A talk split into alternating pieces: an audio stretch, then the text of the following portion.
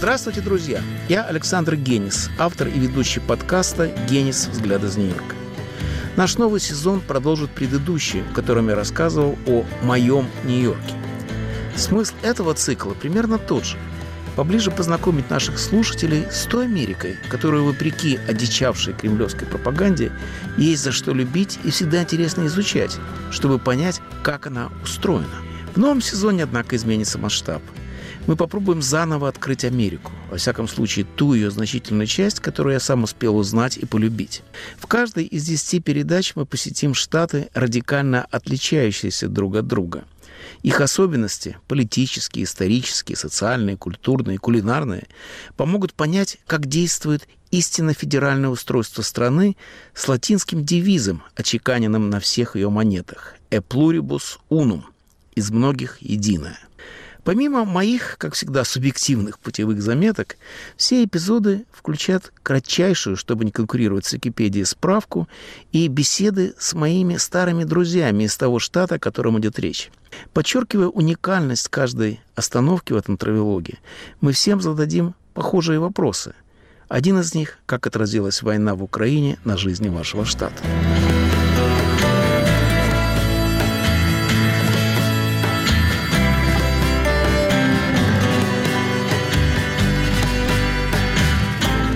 Напомню, нас легко найти на сайте Радио Свобода. Подписывайтесь на мой подкаст на Spotify, iTunes, Google Podcasts, Яндекс Music. Включайтесь в беседу, пишите мне в социальных сетях и в аккаунтах Свободы, а также на всех подкаст-платформах.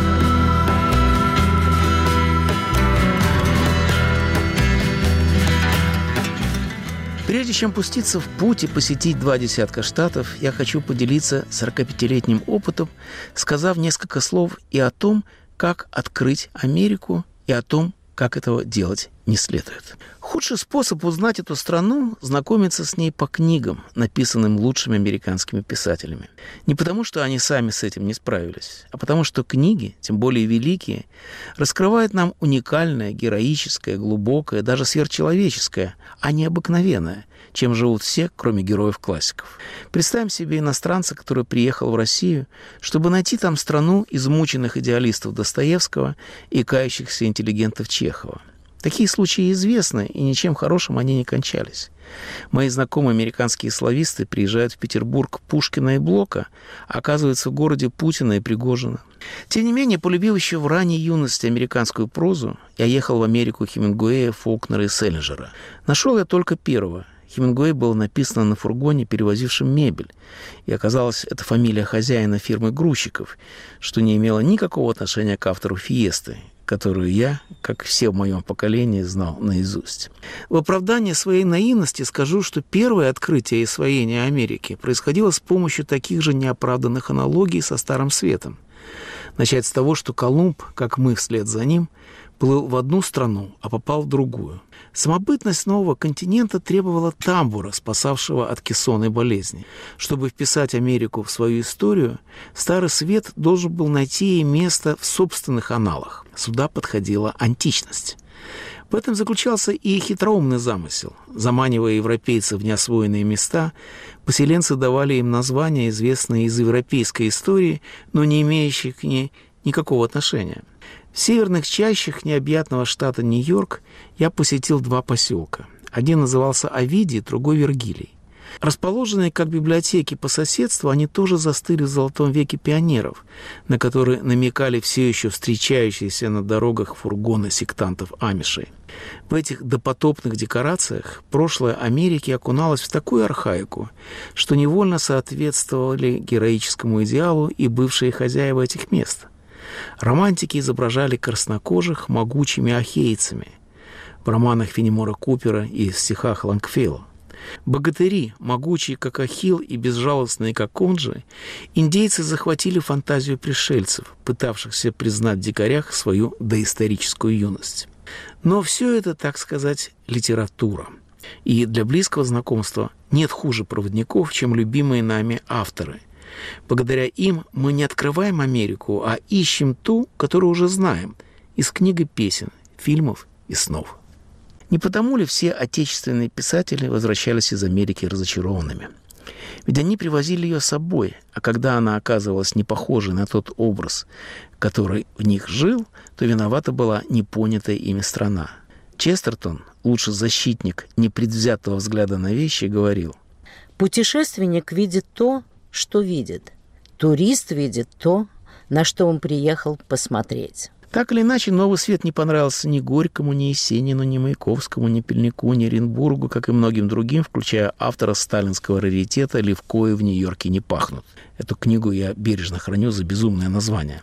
Эту тему подробно разворачивает любимый травелог российских читателей «Одноэтажная Америка».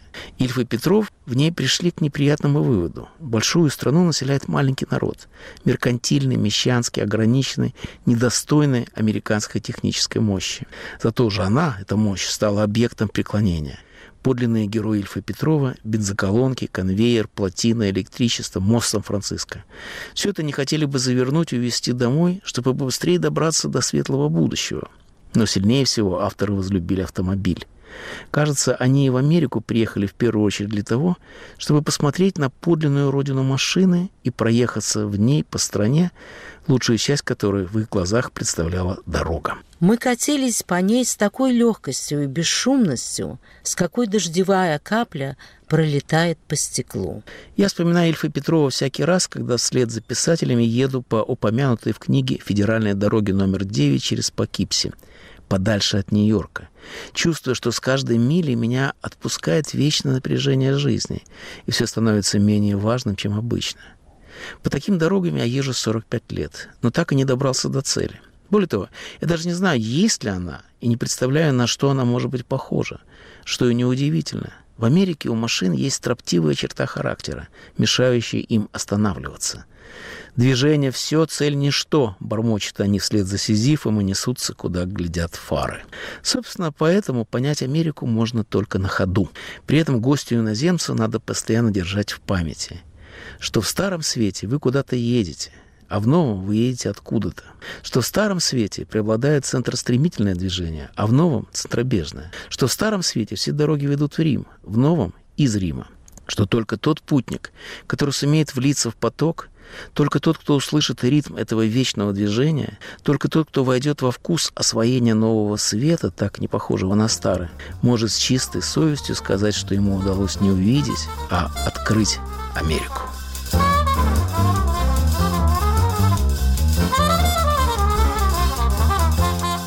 Сегодня в эфире первый эпизод подкаста «Генис. Взгляд из Нью-Йорка». В рамках цикла «Как устроена Америка» мы посетим штат Нью-Джерси. Нью-Джерси. 47-й штат по территории. 25 тысяч квадратных километров. По населению 11 около 9 миллионов. По плотности населения первый. Принятие статуса штата 1787 год, третий в стране. Столица Трентон. Крупнейший город Ньюарк. Лучший музыкант Брюс Спрингстин. Лучший писатель Филипп Рот. Птица штата американский чиж. Девиз «Свобода и процветание». Я выбрал в качестве отправной точки нашего путешествия по Америке штат, в котором сам живу уже 30 лет – с тех пор, как после первых 15 лет в Манхэттене я, как миллионы других, сбежал оттуда, исключительно за тишиной. Нью-Йорк был и остается моим любимым городом, о чем я не устаю рассказывать. Но днем я люблю его больше. Ночью там хуже, потому что на улице играет музыка. И в два часа, и в три, и на рассвете. Особенно меня донимали появившиеся тогда динамики, встроенные в багажнике автомобиля.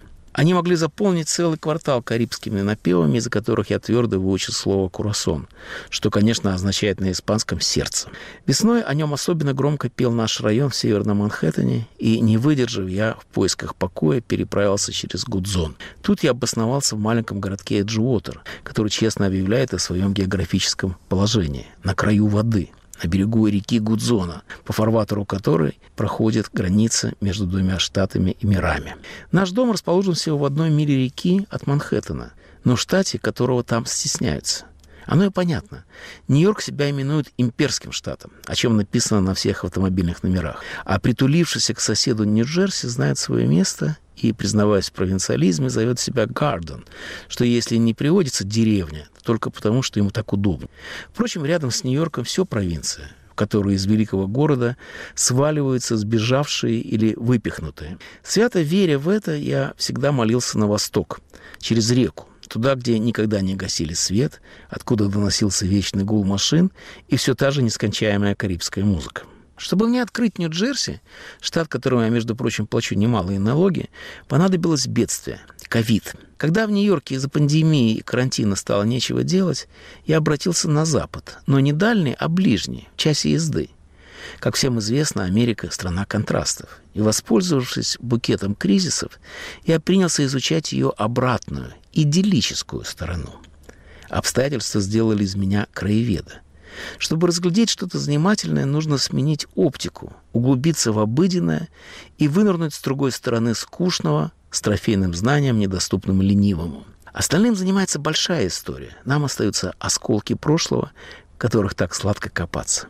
Очертив на карте радиус в 60 километров, как раз на час езды, я отправился в городок с голландским названием. В наших краях таких хватает, поскольку выходцы из Нидерландов служат американцам как римляне Старому Свету – и голландский был латынью Америки, в всяком случае той, что родилась неподалеку от Нового Амстердама, которую мы зовем Нью-Йорком.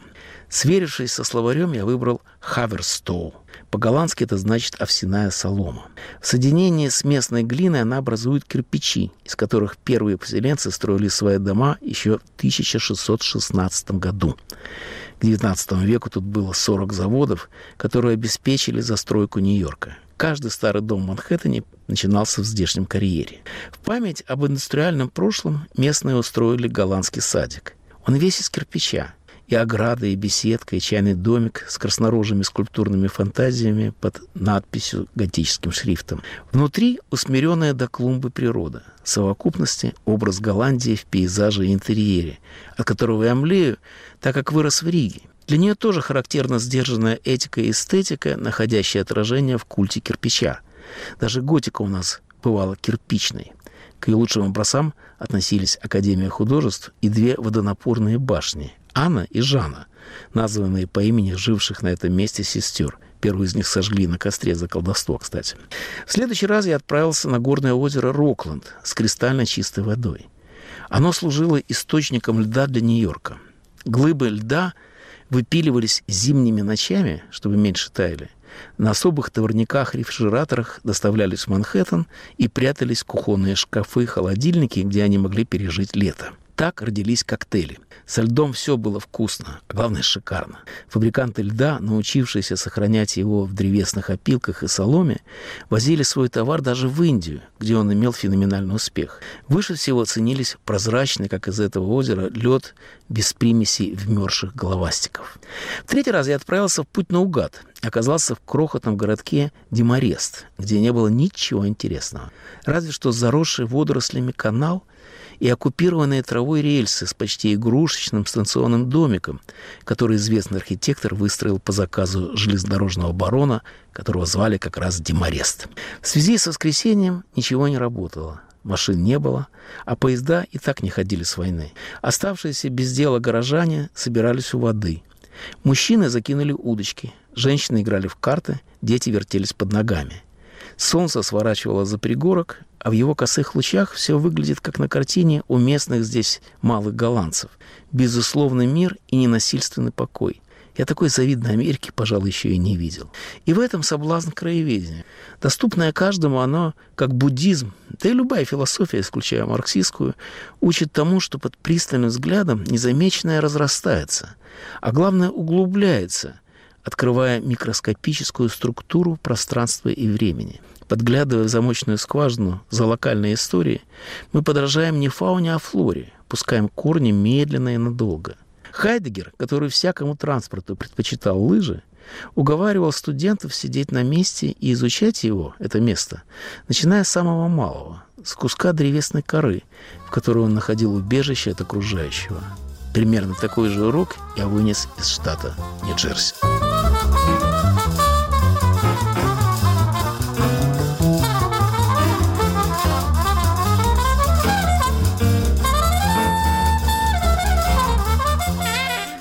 Знакомство с штатом Нью-Джерси мы продолжим с нашим гостем и моим другом, филологом Светланой Коршуновой. Она преподает в знаменитом Принстонском университете, который уходит в элиту американских вузов, в Лигу Плюща. Считается, что старые стены университета, как их средневековые предшественники в Европе, увитые живописным плющем. Но здесь это не метафора, а главная примета пейзажа. Заросли плюща настолько густы, что сквозь них трудно разглядеть архитектурные детали – Остается только общая картина, уютная, как в Гарри Поттере. Педагогическая фантазия, попасть в которую мечтает каждый студент в стране и в мире. Но мы со Светланой, не позволяя себе соблазниться красотами одного отдельно взятого университетского городка, поговорим о штате Нью-Джерси в целом. Света, соответствует ли действительности представление нью-йоркца о Нью-Джерси как о сугубо провинциальном сельском штате? У него и прозвище такое, оно на всех автомобильных номерах. Гарден Стейт, садовый штат. Места, которые мне хорошо знакомы, это Принстон, в котором я живу, Кейп Мэй, куда моя семья ездит отдыхать на океан, и Нью-Брунсвик, в котором в университетском музее Зиммерли находится одна из самых лучших в мире коллекций советского андерграунда и где регулярно устраиваются интереснейшие выставки, как, например, выставка Комара и Меламид «Урок истории». Отличаемся ли мы, жители Нью-Джерси, от жителей Нью-Йорка? Наверное. В отличие от нью-йоркцев, нам часто приходится ездить на машине, на работу, в школу или в магазин. Мы любим жить в своих домах, еженедельно тщательно подрезаем свои зеленые лужайки, следим за здоровым ростом деревьев и цветов в своих садах. Для этого мы прибегаем к помощи многочисленных садовых компаний. Ведь все-таки не случайно, как вы заметили, на номерных знаках наших машин гордо красуется слоган Garden State – штат садов. Мы имеем репутацию лихих водителей, мы шумные, немножко нагловатые и самоуверенные. И мы имеем на это право, поскольку нам не нужно выходить из машины на автозаправке. За нас по закону штата это должны делать работники автозаправки, заправлять наши машины. И бензин, кстати, у нас дешевле, чем у вас в Нью-Йорке. Но я, Света, ведь тоже живу в Нью-Джерси. Другое дело, что из моего окна я вижу, как меняются цвета на светофоре в Манхэттене. И все же нью-джерсийцы народ особенный, потому что некоторые из моих соседей не бывают в Манхэттене. Вы можете в это поверить? Жить напротив Нью-Йорка, но никогда там не бывать, потому что это город греха, и семейным людям делать там нечего. Одного я все же уговорил. Он надел галстук, взял принарядившуюся жену и отправился в Сохо. Там в сквере целовалась парочка. Мой товарищ присмотрелся, оказалось двое мужчин. Он развернулся и отправился в Нью-Джерси, теперь уже навсегда. У нью-йоркцев, конечно, свои предрассудки. Они считают, что цивилизация начинается на восточной стороне Гудзона, а мы населяем западный берег этой реки. Как по-вашему, насколько справедлива эта оценка?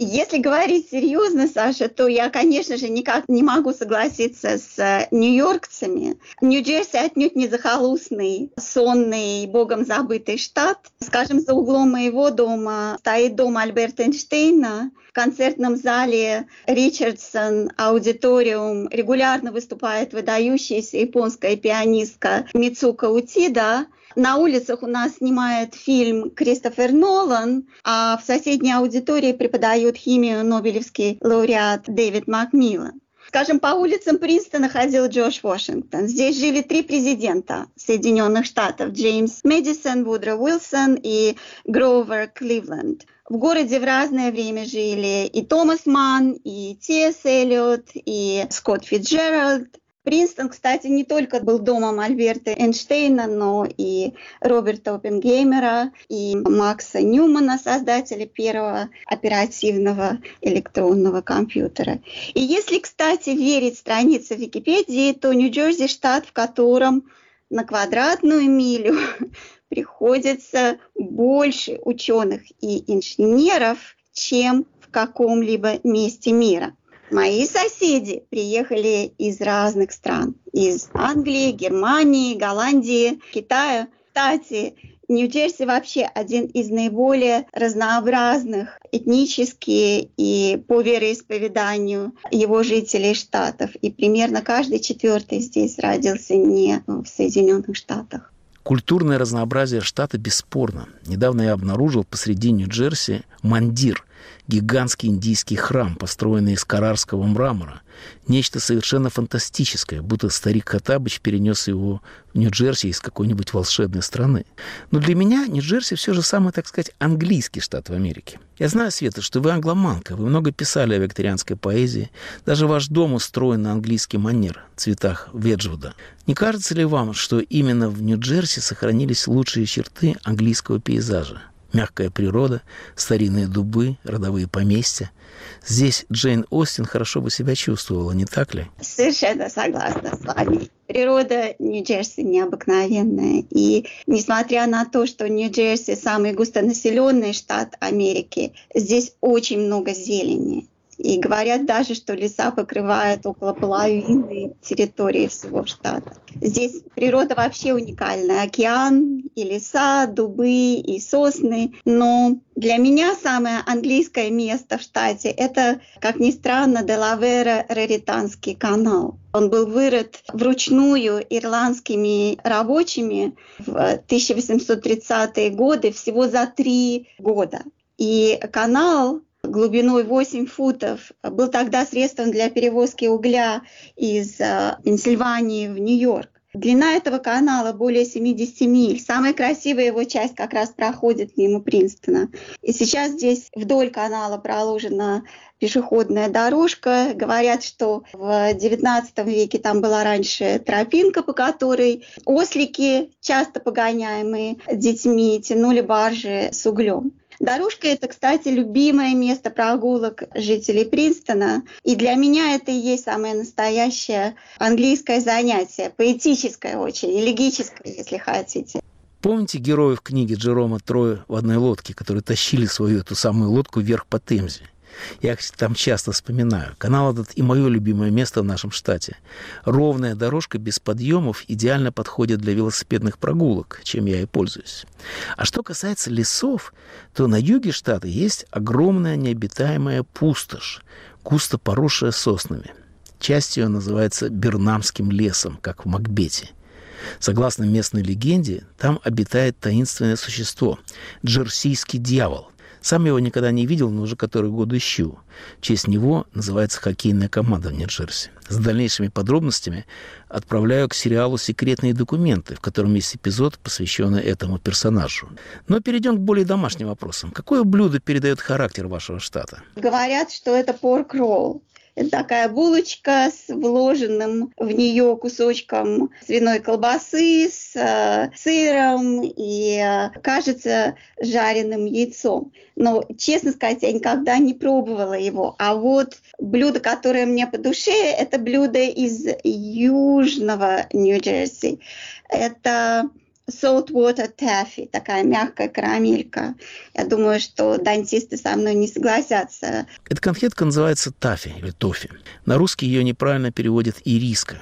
Этот курортный деликатес делают с морской водой, а ее в Нью-Джерси хватает 200 километров атлантических пляжей. Точно, она соленая, да, из соленой воды. И она впервые была как раз изобретена в Атлантик-Сити, недалеко от города, который сейчас славится своими казино, пляжами, променадом. Какая у вас была самая неожиданная встреча в Нью-Джерси? Моя самая необычная встреча произошла в городе, в котором я живу, в Принстоне. Недалеко от моего дома есть улица Эрвина Пановский, выдающегося историка и теоретика искусства XX века. Он был представителем так называемого иконологического метода изучения изобразительного искусства. Благодаря методу Пановского можно точно атрибутировать авторство картины. Нет такого искусствоведа, который бы не пользовался его пособиями. Абсолютно точно. Это такой исторический подход, очень повествовательный, я бы сказала, подход к анализу художественного произведения. Так вот, мне посчастливилось подружиться и с его вдовой Гердой Пановски. Герда сама историк искусства, уникальный во всех отношениях человек, ей 94 года, она много пишет. В пожилом возрасте она выучила русский язык настолько, что написала книгу о Карамзине в Германии. И я знаю, что эту книгу высоко оценивают специалисты по Карамзину. И только что Герда издала найденную в 2012 году диссертацию своего мужа по Микеланджело. Она всегда оптимистична, она легка на подъем, она совершенно независимый человек, всегда готовая помочь, э, интересующаяся всеми и всем. И, в общем, она стала моей ролевой моделью. Мы, кстати, с ней любим гулять тоже. Потрясающая история. Я недавно прочитал, что каждый американец, который выучил русский язык так, чтобы правильно пользоваться родительным падежом, заслуживает того, чтобы его назвали гением, особенно в пожилом возрасте. Мой последний вопрос. Как война в Украине отразилась на жизни вашего штата? Ой, известие о начале военных действий в Украине нас, конечно же, всех потрясло. С трудом мы верили новостям. Сначала были митинги, сборы денег, одежды, вещей, концерты в пользу Украины. Могу сказать, что в этом году Принстонский университет пригласил 8 украинских ученых, активистов и журналистов работать и жить здесь, в Принстоне. Я слышу украинскую, южноукраинскую речь постоянно на улице города, в магазинах, вижу матерей с детьми. Я знаю, что город предоставляет украинским беженцам возможность учиться в лучших школах и колледжах, помогает им устроиться, но все это, конечно, капля в море той трагедии, которую переживают эти люди. Осознать все это просто невозможно.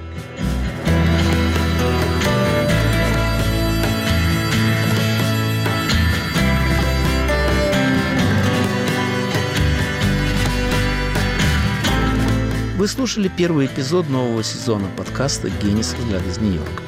В рамках цикла «Как устроена Америка» мы совершаем путешествия по разным штатам страны в поисках того, что их отличает друг от друга. Гостем сегодняшней передачи была жительница Нью-Джерси, преподавательница Принстонского университета Светлана Коршунова. Напомню, нас легко найти на сайте Радио Свобода. Подписывайтесь на мой подкаст на Spotify, iTunes, Google Podcast, Яндекс.Music. Слушайте на YouTube-канале «Радио Свобода» Live. Включайтесь в беседу, пишите мне в социальных сетях и в аккаунтах «Свободы», а также на всех подкаст-платформах. Жду ваших вопросов, на которые я постараюсь ответить в последнем эпизоде этого цикла.